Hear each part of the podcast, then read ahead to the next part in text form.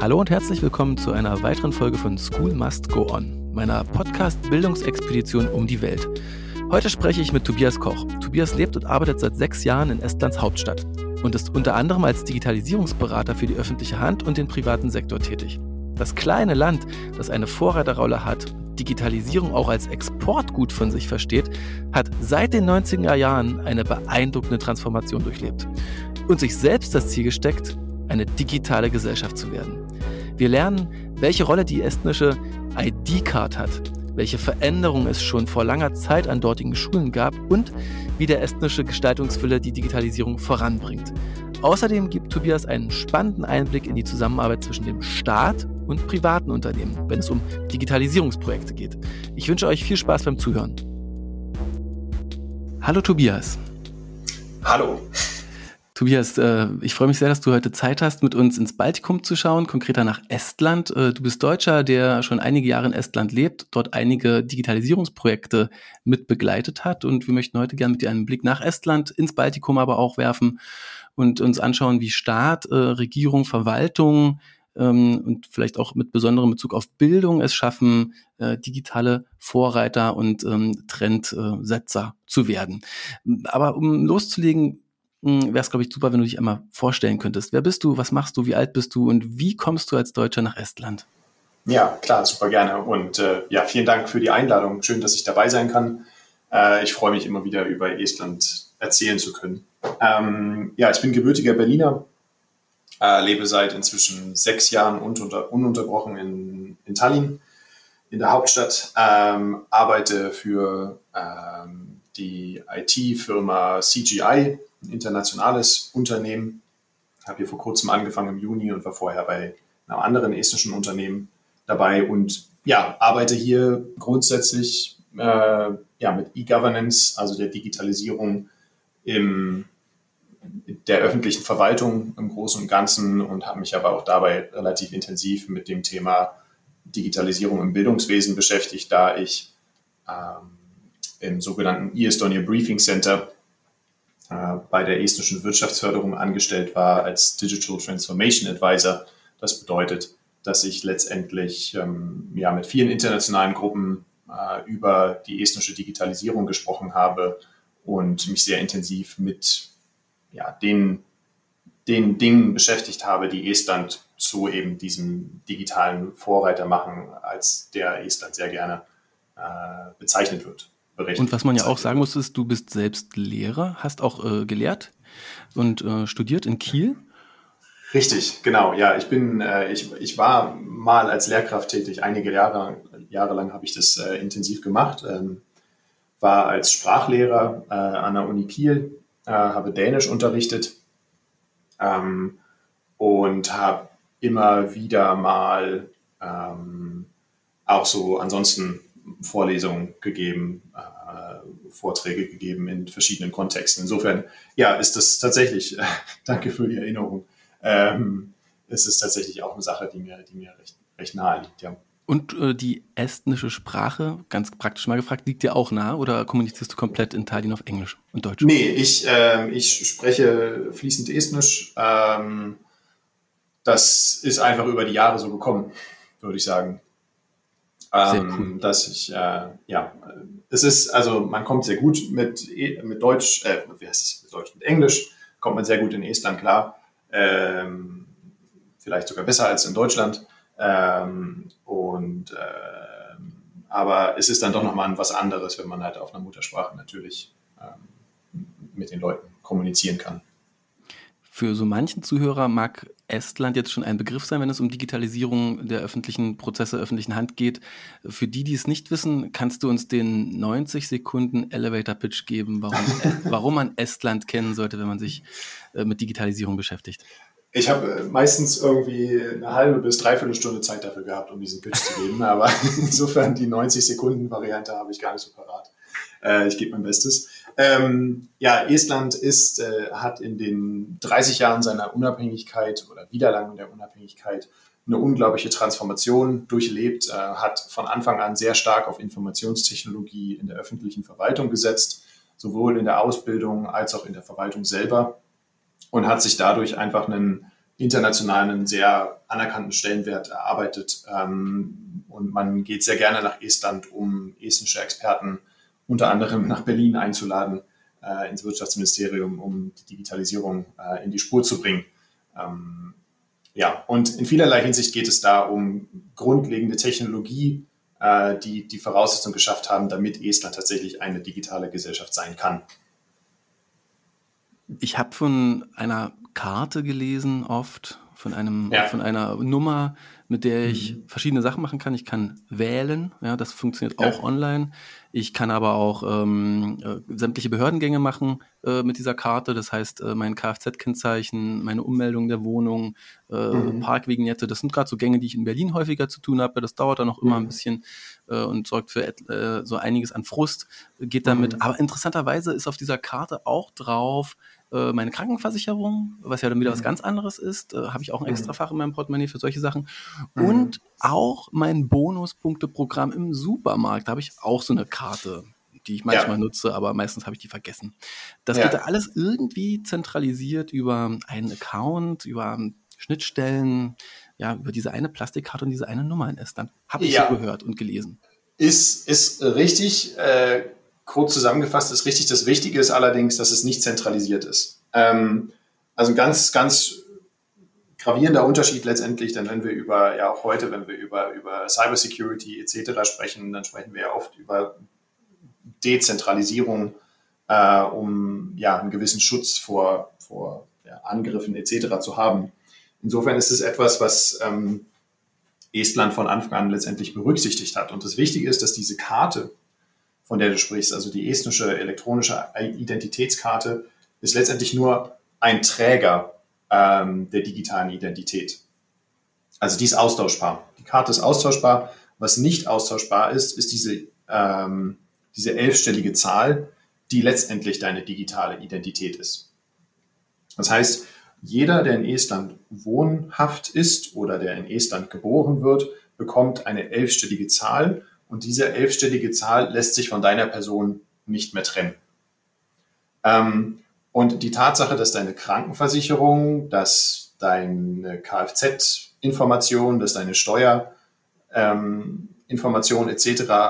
auf diese Nummer zurückführen, liegt nicht daran, dass du diese Karte hast, sondern es liegt einfach daran, dass eben die verschiedenen staatlichen Einrichtungen äh, und auch private Einrichtungen dich unter dieser Zahl wiedererkennen das, was du mit der Karte machst, ist letztendlich, du weißt dich aus. Also du belegst, dass du es tatsächlich bist. Hm, das klingt eigentlich gar nicht so anders als in Deutschland. Ich habe hier auch eine mhm. Steuer-ID und ähm, oder eine Steuernummer. Genau. Und in den USA gibt es, glaube ich, diese Social Security Number, die mhm. es da auch schon mhm. gibt, äh, bevor, gab schon bevor es die Digitalisierung gab. Ja. Was ist denn jetzt so besonders in Estland? Das Besondere ist einfach daran, dass diese, ähm, dass diese ähm, ja, dieser Unique Identifier, äh, also diese Ken persönliche Kennziffer, ähm, letztendlich durch die Bank angewendet wird. Also man muss diese Nummer haben und sie muss letztendlich auch anerkannt werden von verschiedenen staatlichen Einrichtungen. Und ähm, also, dass du halt tatsächlich, ob du nun zur Bank oder ob du zur, zum Telekommunikationsunternehmen gehst oder zum Supermarkt, ähm, du wenn du jetzt zum Beispiel ein Bonusprogramm abschließt, dann gibst du deinen Namen an, aber du gibst eben auch diese elfstellige Zahl an. Ähm, und unter dieser elfstelligen Zahl speichert dann letztendlich der Supermarkt ähm, Daten, die letztendlich du erstellst in dem Supermarkt. Das heißt, ähm, dein Einkauf, den du halt gemacht hast, ähm, der wird dann halt letztendlich unter dieser Nummer in ihrem Buchungssystem oder was auch immer in ihrem supermarktinternen Informationssystem gespeichert. Das heißt, du belegst halt letztendlich, wenn du, Buch, äh, wenn du Punkte auf deinem Konto gut, gut geschrieben haben möchtest, belegst du letztendlich nur mit deiner Karte, belegst du, dass du es tatsächlich bist. Und dann werden halt die Nummern abgeglichen und dann ist halt klar, wir können diese Punkte halt dem Konto gut schreiben. Das, der entscheidende Unterschied ist tatsächlich einfach, dass es halt ähm, gesellschaftsweit, also die, in, sowohl im öffentlichen als auch im privaten Nummer diese äh, im öffentlichen als auch im privaten Leben diese Nummer genutzt wird und akzeptiert wird. Das, das klingt nach einer sehr progressiven Haltung in der öffentlichen Verwaltung, in der Politik. Kannst du aus deiner Erfahrung teilen, wa warum es gerade Estland ist, äh, die da so, so nach vorn geprescht sind in den letzten Jahren? Ja, sozusagen die Digitalisierung der öffentlichen Hand zu einer Art, ich würde ja fast sagen, es ist ein Exportgut, ja. Also du, du bist häufig Experte eingeladen bei verschiedenen Regierungen, andere deiner Kollegen auch. Mhm. Wie kam es dazu? Ist das Mentalität? Sind das Einzelpersonen? Ähm, ist das, ähm, ja, keine Ahnung, Wahlkampfthema gewesen? Warum mhm. setzt man so stark auf Digitalisierung und zieht das auch so, so sehr produktiv und, und jetzt äh, aus ersten so auf Anhieb betrachtet eben auch sehr, sehr gut durch? Mhm. Ähm, ich denke, also da kommen ganz viele Faktoren zusammen. Ähm, dass jetzt die digitale Identität sich durchgesetzt hat, das ist tatsächlich ein, ein Kernprojekt äh, einer Regierung Anfang der 2000er, Ende der 1990er, Anfang der 2000er Jahre gewesen, äh, die sich das wirklich zur Kernaufgabe gemacht hat, dass halt diese digitale, digitale Identität eingeführt wird. Ähm, und dass halt diese elektronische Identitätskarte hinzukommt. Das, das Wichtige ist gar nicht mal, dass das, oder das, das Besondere ist, ist letztendlich diesen, diese unglaubliche Kraft ähm, und dieser, dieser Willen, ähm, digital tatsächlich Dinge zu lösen, die Estland so auszeichnen. Wenn man an, wenn man so in die Debatten ähm, der öffentlichen Verwaltung, in der Politik in den 90er Jahren und Anfang der 2000er Jahre guckt, dann sieht man ganz schnell, dass eigentlich die gesamten Themen elektronische Identität und E-Government, digitale oder ja, E-Verwaltung etc., das sind alles Themen, die man aus den 90er Jahren schon kennt. Ähm, das Wichtige ist letztendlich, dass Estland das halt sehr kon konsequent durchgesetzt hat. Ähm, und dass man es sich eben zu einem politischen Projekt gemacht hat, wir brauchen eine digitale Identität. Ähm, und eine digitale Gesellschaft. Was genau bedeutet es? Ähm, in den späten 90er Jahren hat das äh, estnische Parlament ähm, ein Dokument verabschiedet, was ich immer sehr gerne, ja, worauf ich mich immer sehr gerne berufe. Ähm, das Dokument hat so die, ja, war eine lose Vereinbarung, irgendwie so, ein, so eine Art Fahrplan, äh, richtungsweisend, ähm, die Grundsätze für eine estnische Digital, nein, für eine estnische Informationsgesellschaft. Das war Ende der 1990er Jahre, dass man dieses Dokument im, Europä im estnischen Parlament verabschiedet hat. Und da steht drin, Estland möchte eine digitale, eine Informationsgesellschaft werden, ähm, um unter anderem die Lebensqualität der Menschen zu verbessern. Und ich glaube, das ist ein ganz wichtiger Punkt, dass das halt tatsächlich in so einem Kerndokument sich wiederfindet. Also man macht es, das ist ein, ein großer Motivationsfaktor gewesen, dass man letztendlich versucht hat, ähm, für die Bevölkerung letztendlich das Leben einfacher zu machen. Eine Infrastruktur zu schaffen, damit die Verwaltung letztendlich einfacher zugänglicher wird, einfach zugänglicher wird. Ähm, und äh, man sich weniger mit solchen Aufgaben letztendlich beschäftigen muss. Ähm, das ist so ein, ein ganz wichtiger Faktor. Cool. Das stimmt. Jetzt würde ich gerne den Bogen zur Bildung spannen. Du selbst mhm. hast ja dein äh, ein Auslandsjahr äh, oder ein Auslandssemester, glaube ich, in, war es so eine Art Erasmus-Semester in deinem Studium gemacht? Ja, letztendlich war es. Also ich habe einen von meiner von der Uni in Kiel, äh, die haben so ein paralleles äh, Stipendiumprogramm und da habe ich halt zwei Jahre ähm, äh, nicht zwei Jahre, zwei Semester äh, von der Uni Kiel und Erasmus bezahlt bekommen, um in Tartu studieren zu können. Und wie war das dann so für dich, als du äh, in, in Estland angekommen bist? Äh, gab es da schon in deiner Rolle als Lernender an der Uni mh, hm, Erkenntnisse, was digitaler ist in Estland äh, versus in, in Schleswig-Holstein? würde ich gar nicht mal sagen. Also das war 2011, das ist jetzt auch schon zehn Jahre her. Hm. Und Vielleicht war ich zu dem Zeitpunkt auch irgendwie digital blind oder so. Äh, und einfach die, die, die Jahre in Estland haben mich da so ein bisschen irgendwie umgeschult. Ähm, aber ich würde gar nicht mal sagen, dass es irgendwie in irgendeiner Art und Weise besonders ja, viel digitaler war. Ähm, das Einzige, was, was ich halt einfach bemerkt habe, ist, dass ich dann halt diese elektronische Identitätskarte bekommen habe. Ähm, aber ich als internationaler Student damit nicht so wirklich was anzufangen wusste, äh, was ich damit machen kann.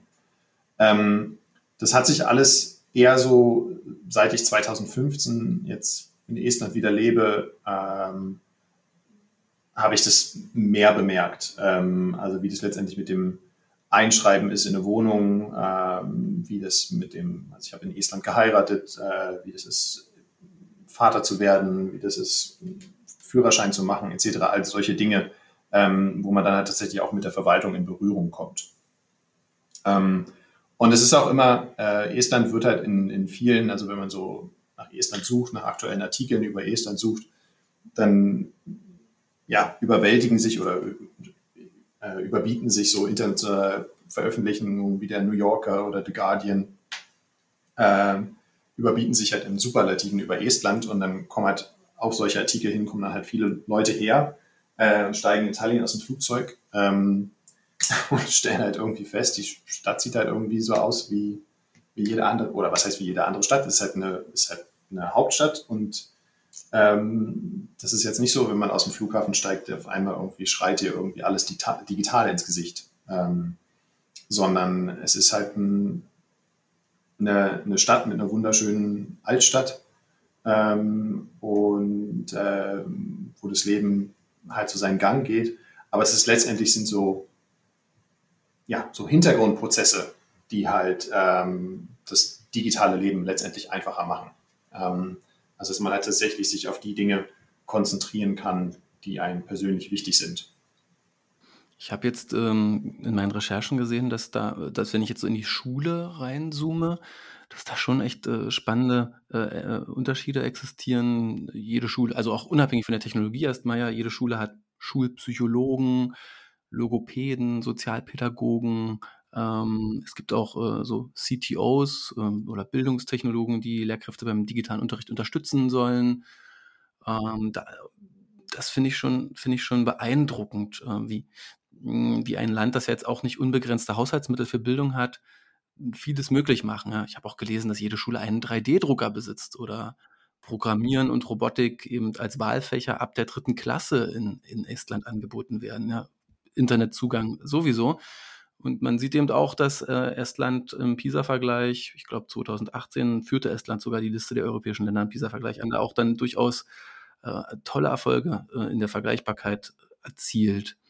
Hast du äh, in, in, deiner Arbeit Insights in die Schule gewinnen können und kannst noch mehr solcher Beispiele teilen, die Estland ja. besonders machen? Ja, klar.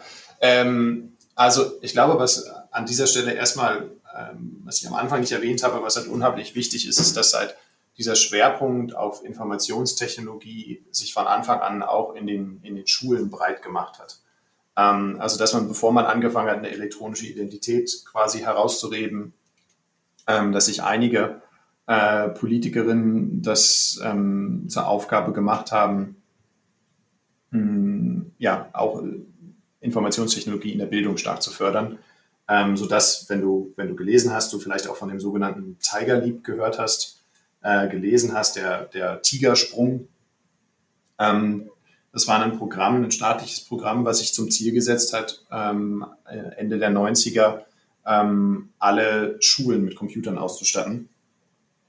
Ähm, und also wir sprechen über die späten 90er. Heute ist das halt kein, kein, kein, kein Wunder mehr so irgendwie, aber das war halt eine, eine, eine hohe politische Priorität ähm, dass halt Schulen, aber auch öffentliche Institutionen wie, wie Bibliotheken ähm, mit Computern ausgestattet werden, dass öffentliche WLANs dann halt auch an einem gewissen Zeitpunkt ähm, eingeführt werden ähm, und dass dann halt im Jahr 2001 äh, das Ziel erreicht wurde, dass alle Schulen äh, ans Internet angeschlossen waren, im Jahr 2001. Ähm, also 20 Jahre sind die estnischen Schulen im Netz. Hm. Ähm, und das ist natürlich auch eine Sache, die sich halt einfach, ähm, ja, einfach die eine Generation, mehrere Generationen geprägt haben. Ähm, dass halt äh, von Anfang an der Computer halt als ein, sehr äh, ja, beliebtes Hilfsmittel letztendlich in Empfang genommen wurde und, und sicherlich auch langfristig eine starke Auswirkung ähm, hat auf, auf ähm, ja, das, was in der estnischen Wirtschaft passiert, also was Startups angeht, aber was auch allgemein einfach so diese, diese Fortschrittlichkeit äh, in Bezug auf, auf PISA, aber auch andere Erfolgsfaktoren letztendlich widerspiegelt. Also das ist ein ganz wichtiger Punkt, den, den, den man unbedingt nennen muss, dass es halt eine politische Priorität war, ähm, Informationstechnologie in der Bildung zu verankern. Und wenn man dann eben liest, äh, das fand ich auch in meinen Recherchen sehr interessant, dass es ein, zumindest noch vor Corona, ein, ein Vorhaben, ein klares Ziel war, alle Schulbücher, alle Arbeitsblätter und sogar die Abschlussprüfungen bis 2020 zu digitalisieren, dann sieht man ja auch, dass nach vorn raus auch weiter so ambitioniert gedacht wird. Ich weiß jetzt nicht genau, ob dieses Ziel erreicht wurde, Abschlussprüfung 2020 digital. Das kann ich dir gerade auch gar nicht, gar nicht genau sagen. Ähm, ich, ich meine ja, ähm, was, die, was die Online, was die Lehrmaterialien angeht, ähm, das ist, äh, ja, ähm, ist meines Erachtens erreicht worden, ähm, dass er tatsächlich ja, Schulbücher, Lehrmaterialien etc. tatsächlich digital ähm, abrufbar sind und, und halt auch genutzt werden. Also es ist halt, ähm, und das ist natürlich für so eine Krisensituation, wie wir sie jetzt in den letzten anderthalb Jahren erlebt haben, ist das natürlich eine Grundvoraussetzung ähm, in der Bildung, aber auch allgemein, in, wenn, man, wenn man daran denkt, ähm, wie eine Verwaltung funktioniert, wie ein Staatswesen funktioniert. Wenn halt auf einmal der Staat oder die Verwaltung ähm, oder die Schule nicht mehr örtlich für dich da sein kann, also du die Schule nicht mehr besuchen kannst, dann hast du ja nach wie vor das Bedürfnis, äh, dich weiterzubilden, ähm, ja, keine Ahnung, einen Führerschein zu beantragen oder, oder die Steuern zu erklären oder ein Unternehmen zu gründen, was auch immer.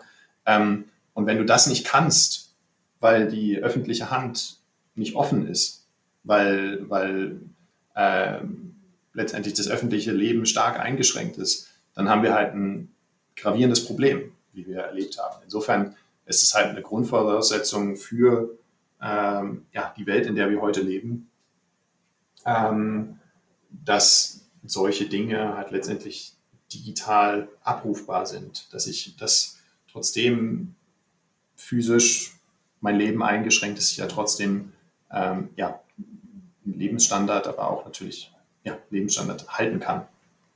Es gibt dann auch diverse Plattformen in, in Estland, äh, die Lehrer, Schüler, Eltern miteinander verbinden. Ich kannte die jetzt vorher nicht. Äh, ein heißt eCool, ein heißt Studium und ich glaube, ein heißt OPIC. Und ähm, ich weiß nicht, ob du Firmen bist, das ist ja jetzt sehr spezifisches Wissen hier, da dreht sich rund um Bildung und die verschiedenen äh, Anbieter und Plattformen. Kannst du etwas sagen zur, zur Software, auf der so ähm, die, die Schule so stattfindet heute? Ja, also ähm, ich finde es spannend, also bei, bei, bei eCool und ähm, hm, bei, ähm, bei Studium handelt, handelt es sich letztendlich um, um ja, Schulmanagement-Systeme. Äh, das bedeutet, dass wenn wir halt aus Deutschland kennen wir das Klassenbuch, ähm, was halt durch die Gegend getragen wird, ähm, wo dann halt die Namen drin stehen, Anwesenheit, Noten vielleicht, ich weiß nicht mehr, was da, ist so lange her, dass ich weiß, was da drin stand. Ähm, und das ist letztendlich, ist das halt so diese, diese Plattform, ähm, wo halt solche Informationen gehalten werden, ähm, aber wo natürlich auch eine, eine, eine Vielzahl an, an, an Features dazukommt. Ähm, letztendlich fand ich ganz schön, wie das ähm, Kollegen aus der öffentlichen Hand in, in Estland letztens in einem, in einem, in einem Gespräch, im, in einem Podcast, auch in einem Podcast gesagt haben, dass letztendlich E-Kohl und Studium haben als, äh, als Corona losging und äh, die Schulen geschlossen wurden in Estland das erste Mal, ähm, haben als Plattform auch funktioniert. Das heißt, sie haben erstmal alle, alle Beteiligten zusammengebracht. Also sie konnten weiter auf einem offiziellen Kanal kommunizieren. Weißt du, also Schülerinnen, äh, Lehrerinnen und Eltern. Also es gab halt einen Ort, wo sie zentral Informationen bekommen haben und wo kommuniziert werden konnte. Also mussten halt keine, ähm, das heißt, es, es gab halt schon einen Rahmen, in dem halt die Schule auch weiter stattfinden wird. Mhm. Ähm, das war mal ganz wichtig und von, von wo aus man dann letztendlich auch als, als Schule ähm, steuern konnte, wo, wie es weitergeht. Hm? Also ähm, ähm, das, heißt, das heißt jetzt nicht, dass E-Kohl und Studium halt komplett ähm, den Unterricht steuern, sondern es sind letztendlich tatsächlich so ja, Schulmanagement oder so äh, Lernmanagements, Lernmanagement äh, Plattform. Hm, spannend. Ich habe ich hab auch irgendwo gelesen, dass diese Plattform eCool die macht ja, auf der einen Seite gibt es eben die Lizenz für die Schule und die Grundfunktionen sind dann entsprechend mit dem, mit diesem Modell kostenlos für alle Nutzer. Und dann gibt es aber auch Funktionen, die werden durch einen monatlichen Beitrag der Eltern äh, freigeschaltet. Also hier auch ein, ein spannender Mix aus Elternbeteiligung und, und staatlicher Finanzierung für so bestimmte Premium-Funktionalitäten. Ja. Äh, ich finde das, ich finde das sehr progressiv, sehr interessant, ja. Ähm, würde, würde darüber auch gerne noch mal mehr erfahren, aber es ist erstmal etwas, wenn ich das höre, was ich mir in Deutschland äh, nicht auf Anhieb vorstellen kann, ne? dass das so, so einfach Hand in Hand geht. Ähm, Elternbeteiligung und Freischalten bestimmter Sonderfunktionen und dann aber auch wieder äh, Teile der Software kostenlos. Also hier diese Verbindung aus privatschaftlichen Angeboten, privatwirtschaftlichen Angeboten und staatlichen Institutionen, wie die sinnvoll miteinander verbunden sind. Kannst du dazu etwas sagen? Ähm, also ich meine, es ist letztendlich ist das ein, ein freier Wettbewerb. Ähm, also es gibt verschiedene Anbieter, es gibt Studium, es, es gibt Ecol, die sind halt beide sehr dominant. Ähm, und haben sich halt einfach über die Zeit hinweg wahrscheinlich auch auf dem Markt behauptet. Ich weiß nicht, wie das, ähm, wie das früher mal aussah äh, und inwieweit die auch untereinander kompatibel sind, kann ich, kann ich nicht sagen. Ähm, aber der Staat nimmt meines Erachtens schon eine sehr aktive Rolle ein, indem er einen, ja letztendlich ja, einen, politischen Rahmen schafft, in dem Dinge passieren. Ähm, das heißt, es gibt eine staatliche Einrichtung, der ich hier so das, ja, diese Entwicklung am meisten auf die Fahne schreiben würde. Ähm, das ist eine, eine IT-Einrichtung, ähm, die gesteuert wird vom, oder nicht die gesteuert wird, die zur äh, Jurisdiktion ähm, des Bildungsministeriums gehört und ist das sogenannte HIZA. Das ist die Informationstechnologie ähm, Stiftung für Bildung. Und die verwalten letztendlich äh, Informationssysteme rund um Bildung in Estland ähm, und sind halt auch sehr richt richtungsweisend gewesen ähm, äh, jetzt im, im, im, Management der, der Corona-Krise. Äh, und da ist ein, äh, dieses HITSA setzt sich zusammen aus einem Konsortium oder wurde gegründet 2013 ähm, von, vom estnischen Staat, von der Tartua Universität, äh, von der Technischen Universität in Tallinn, äh, aber auch von der estnischen Telekom äh, und von, oder Telia heute, ähm, und von der estnischen, ähm, hm, ja, so ein Industriedachverband von Informationstechnologieunternehmen. Ähm, das heißt, da sind halt auch so, und das ist, ein, das ist so ein Modell, was man an vielen Stellen, was man zum Beispiel auch bei der elektronischen Identität wiederfindet, dass sich, dass der Staat sich zusammengeschlossen hat mit privaten Akteuren und somit so eine Gestaltungsfunktion äh, einnimmt. Ähm, also man sehr, sehr aktiv letztendlich auch die private Hand in, in solche Prozesse mit einbezieht. Und somit dann halt auch solche, solche Plattformen ähm, an, an Fahrt gewinnen. Ähm, und, und, und letztendlich auch ja, stark genutzt werden. Und äh, du arbeitest ja am Ende auch für so einen Akteur, ein CGI, eine, eine sehr große Softwareentwicklungsfirma. Gibt es auch in Deutschland, gibt es überall auf der Welt, die auch Großprojekte für die öffentliche Hand umsetzt. Ist das ein Best Practice aus Estland, dass die öffentliche Hand, wenn sie ein IT-Projekt plant, dann ähm, mit privaten äh, Softwareentwicklungsfirmen Firmen zusammenarbeitet? Also, ähm, also ich glaube, ja. Ähm, also es ist ja nicht so, dass in Deutschland jetzt keine, keine IT-Unternehmen äh, für den Staat arbeiten. Ähm, genau, das passiert ja auch. Äh, es, es das passiert ja auch. So. Und, mhm. Ja.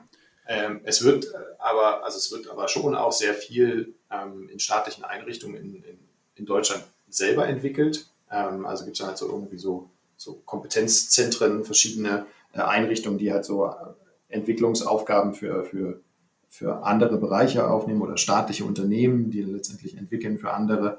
Ähm, und in Estland ist hier schon, ein, also man sieht es schon, dass es einen, einen sehr starken Wettbewerb gibt zwischen den Softwareentwicklungshäusern ähm, und äh, untereinander.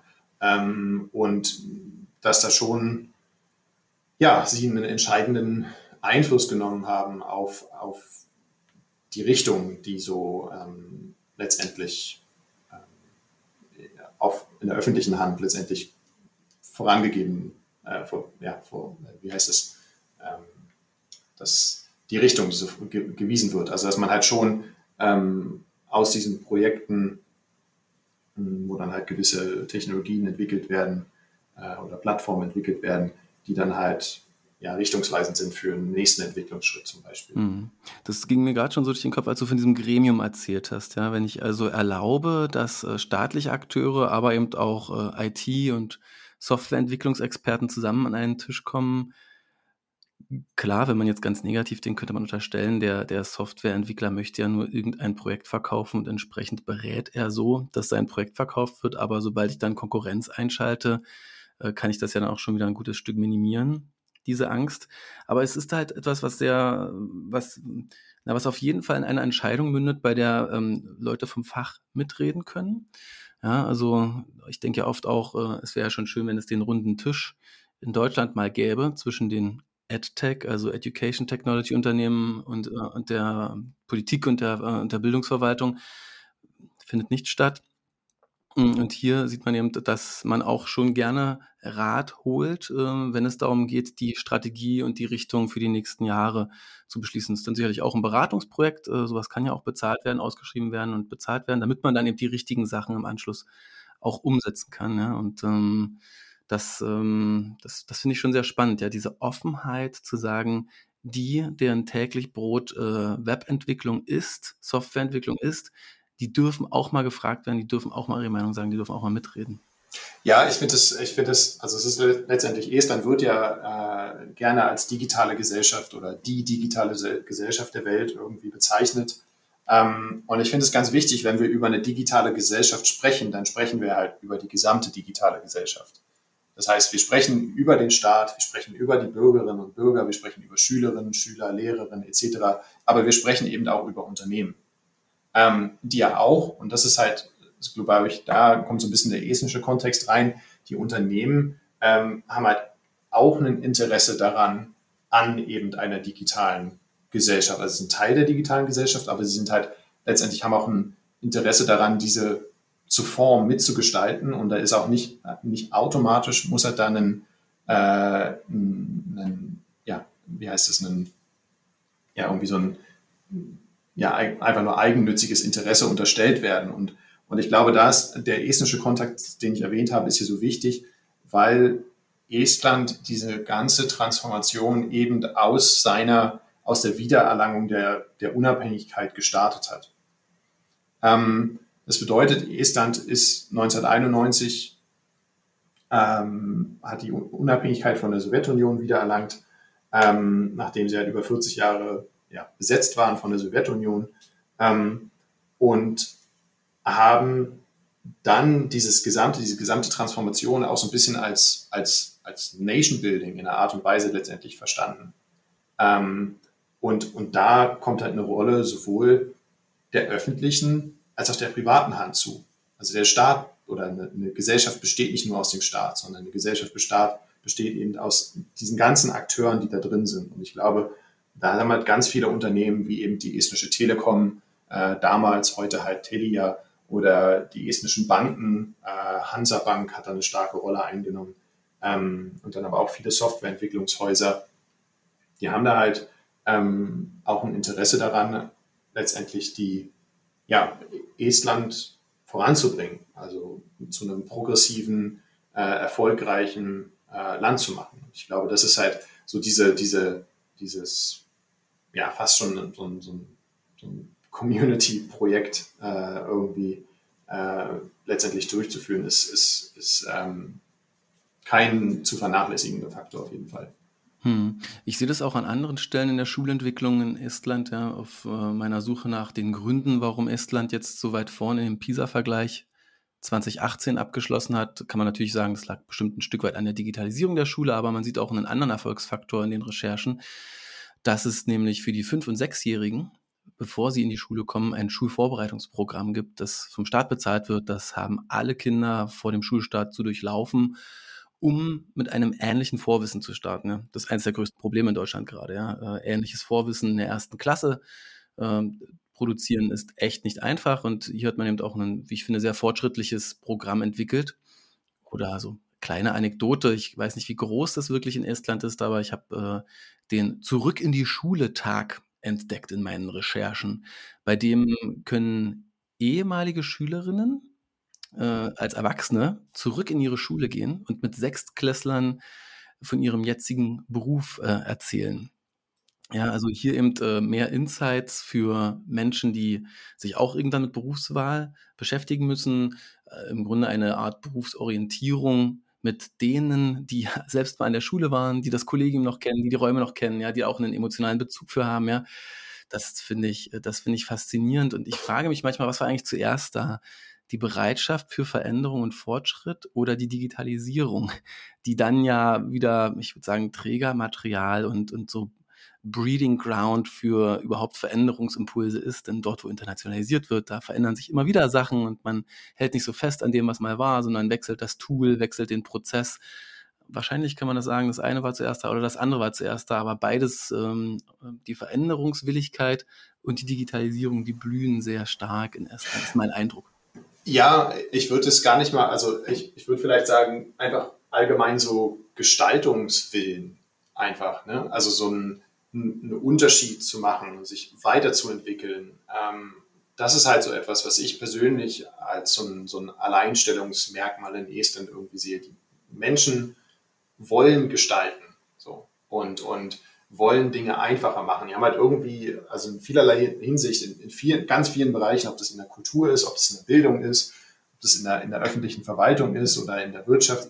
Ich habe immer das Gefühl, die Leute haben irgendwie eine Mission und die, die arbeiten an dieser Mission. Das ist natürlich ein sehr subjektiver Punkt, den ich jetzt nicht unbedingt, den ich jetzt nicht quantifizieren kann, aber ähm, ich denke, also ich persönlich begreife das so als, ja, Leute haben eine Mission und sie wollen, sie haben den Anspruch, die Gesellschaft kontinuierlich äh, zu gestalten und ja, zu einem besseren, was auch immer das ist, das ist natürlich ein Aushandlungsprozess, zu entwickeln.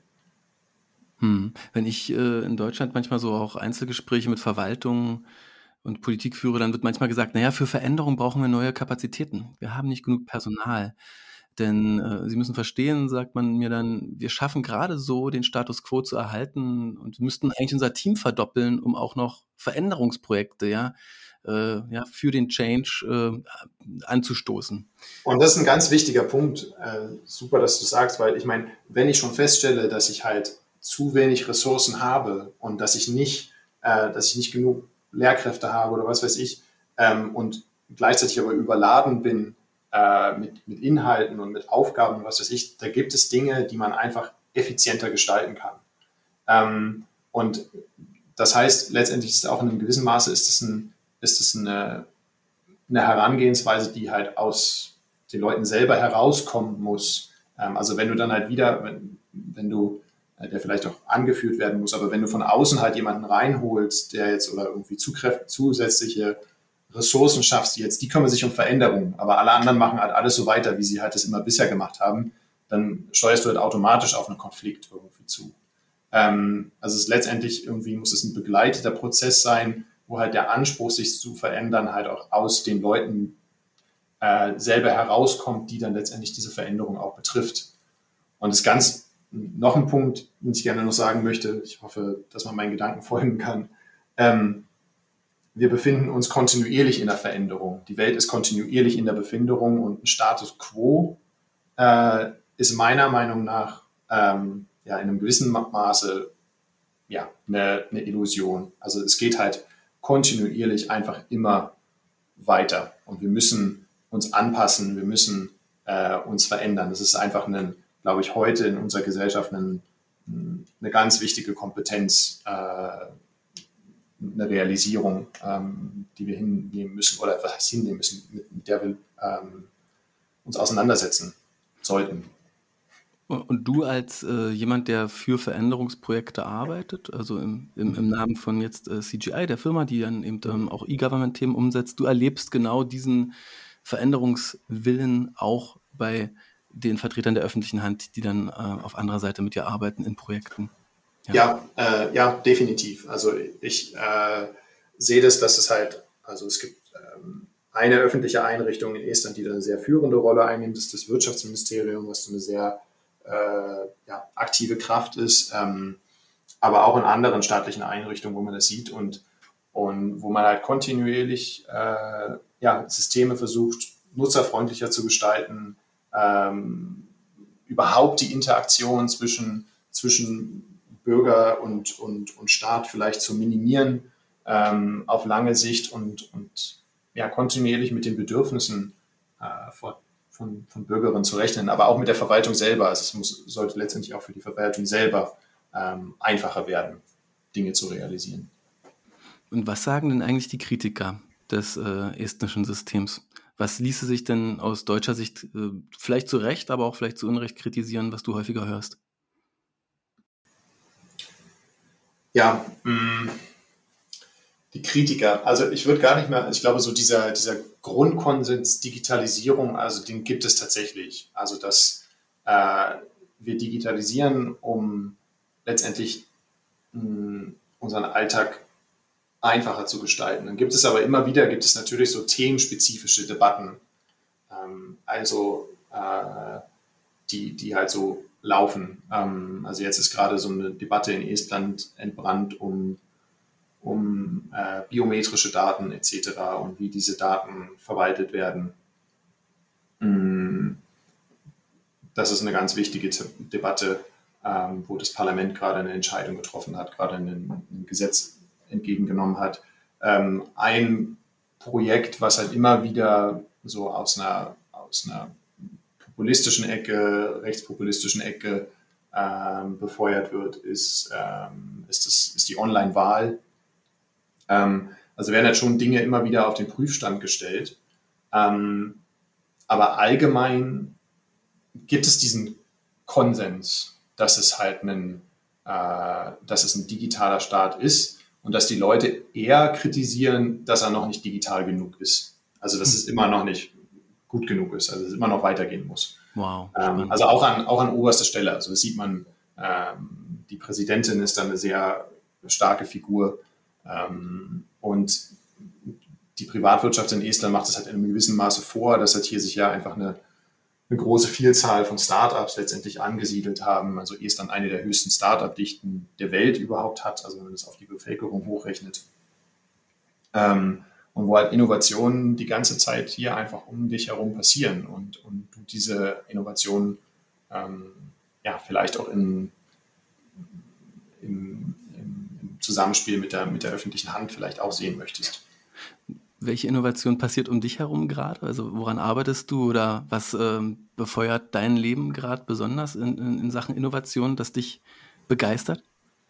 Ähm, was mich begeistert, ich, ich mag, äh, also gerade, es passiert so viel äh, letztendlich mit, mit elektronischen Geräten um mich herum, also was so, äh, was die ganzen Scooter und, und was weiß ich angeht, was es ja sonst auch in, in, in Europa viel, äh, viel gibt und der Welt. Ähm, ich genieße es aber gerade sehr gerne, einfach nur auf dem Fahrrad durch die Gegend zu fahren. Ähm, das finde ich ganz gut, äh, gar nicht so innovativ. Ähm, äh, finde ich das ganz schön, dass es schrittweise immer mehr Fahrradwege, Fahrrad, Fahrradwege gibt. Ähm, also ich finde, dass hier so ein bisschen so, äh, also es ist eine digitale Welt, aber es ist halt gleichzeitig auch, es ist so ein Zusammenspiel irgendwie, was, was, was passiert. Also wo man halt in vielerlei Hinsicht einfach so viele Veränderungen äh, und Entwicklungen sieht. Ähm, ansonsten, was mich persönlich sehr begeistert, ist so die, die, die Zukunft der, äh, der öffentlichen Verwaltung. Also wie äh, kann ich unter Berücksichtigung von, von persönlichen, äh, von unter, äh, wie nennt man das, unter der Berücksichtigung von, von Einverständniserklärungen etc., kann ich Prozesse in der öffentlichen Verwaltung automatisieren? Wie kann die Verwaltung proaktiver werden. Das heißt, äh, für mich war es ein großartiges Erlebnis, dass als mein Sohn letztes Jahr zur Welt gekommen ist, ähm, dass ich keinen Antrag oder was weiß ich irgendwie stellen musste, um Kindergeld zu bekommen, sondern es sind alles Dinge, die mir in den Postkasten, also in, den, in, in die E-Mail-Kasten geflattert sind und ich dann letztendlich nur Dinge bestätigen musste.